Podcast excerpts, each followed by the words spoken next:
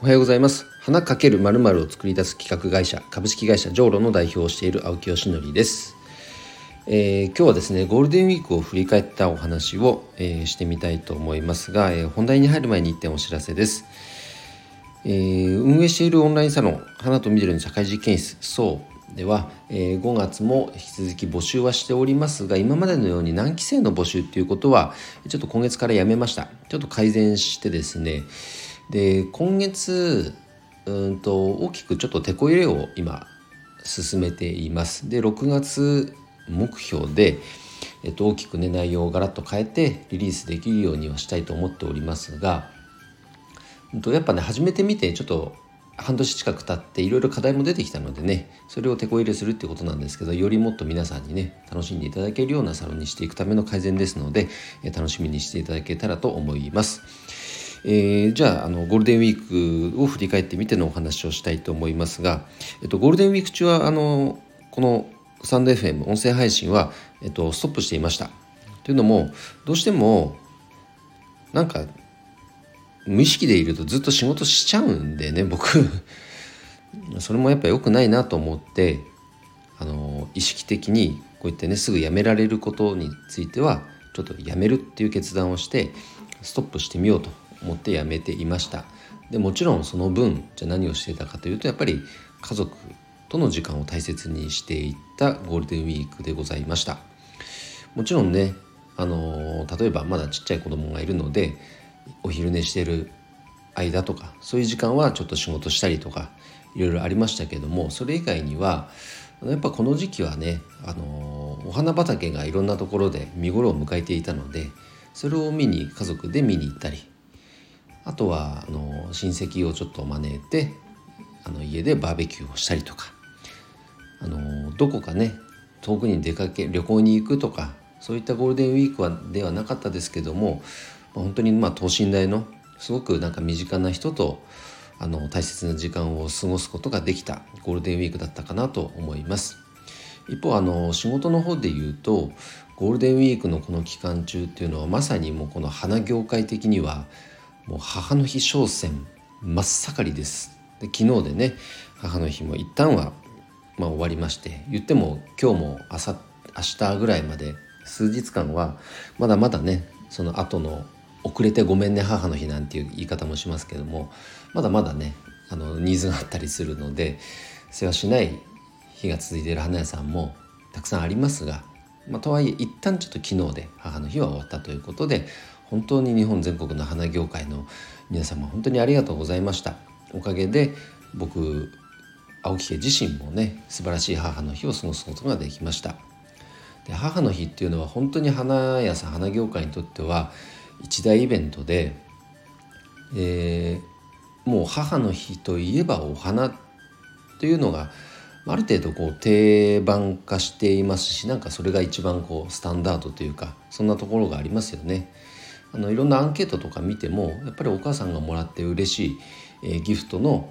上位にはまだまだやっぱりずっとお花が入ってると。でその中のお花の種類自体はいろいろ変わってはいると思うけどお花をもらってやっぱ嬉しいっていうのはずっとまだ上位にありますのでね。それを実際サポートするお花の業界っていうのはそこに使命感を感じて頑張っております。本当連日連夜ね遅くまでお仕事をされてる花屋さんもたくさんありますしでもそういったところからちょっと軸足を抜いてあのスタッフさんのねこの労働環境ももっと大事にしようということであとまあ花屋さん自身が母の日をもっと楽しもうということでちょっとスタンスを変えてる花屋さんもいろいろありますけれどもまあ総じてこう花の業界にとっては本当に大切なイベントです。これがね一つ、まあ、無事終えたということは非常に本当にありがたいなと思います。で来月は父の日なんですけど父の日になるとね急にガクンとあのイベントムードっていうのがなんか沈下するというか 寂しいですけどね。まあまあそれでもお父さんはそれこに不満を持つようなお父さんってあんまりいないような気もしてますけども。なんかこういったイベントっていうのはやっぱり大事ですね。なんかすごくそこに向けて準備する楽しさもあったりもちろん当日の楽しさもありますけれども。じゃあそれを捉えて業界としてどうやってこう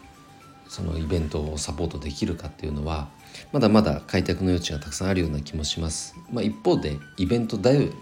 みにならないようにする日常からいかに花だったら花を活用していただけるか。そっちにね注力してるお花屋さんも最近増えてるわな。そんな風にも思います。で皆様はねどんなゴールデンウィークを過ごされましたでしょうか。今年は長い人で10連休なんていう方もいたと思います。短い人でもね7連休になった人もいるのかな、まあ、とは暦通りだったっていう方もいろいろだと思いますけれどもあの今年はねいろいろ遠出特に気にせずコロナのこととか気にせず遠出できた方もいるんじゃないかななんか海外旅行行ってきましたなんていう SNS の投稿をね知事でも何人かしてる人もいましたけどもそういった日常が少しずつ戻りつつあるのはすごくあの喜ばしいことだなと思っています。えー、僕の、えーまあ、お仕事の方で言いますとあプライベートの方で言いますと今月はですね、あの、結婚記念日もありますので、まあ、それを記念してというか、あの、結婚式を挙げた軽井沢の方にも出かけていきたいと思います。新緑のこの時期の軽井沢っていうのは本当に好きで本当に綺麗街がだからそこでね結婚式を挙げるっていうそこに憧れを持つ人は本当にたくさんいるんですけども僕もそのうちの一人でもう11年前かに結婚式を挙げさせていただきました。その思い出のうちに今年今月も行ってきたいと思います。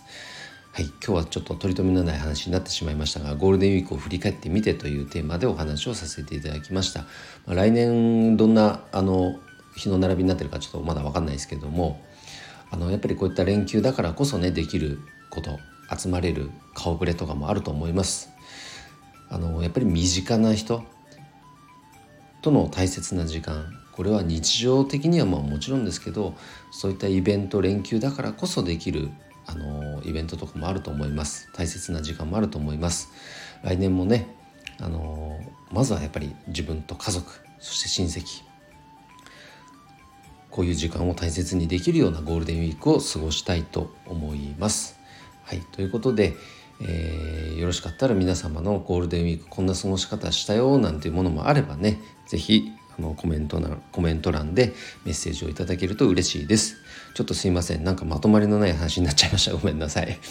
あの、何も考えずにいきなり話し始めました。あの、ゴールデンウィーク10日間ぐらい、やっぱりこう、ストップしてたんで、あの、なまってますね。全然頭の回転が鈍いな。いかんないかんな。ね、やっぱ習慣って大事ですね。あの、また、えっ、ー、と、今日、皮切りに平日は毎日スタートしていきますので、えー楽しみに聞いていただけると嬉しいです。ということで今日の配信は以上で終わります。それでは今日も一日頑張ろう。秋吉でした。バイバイ。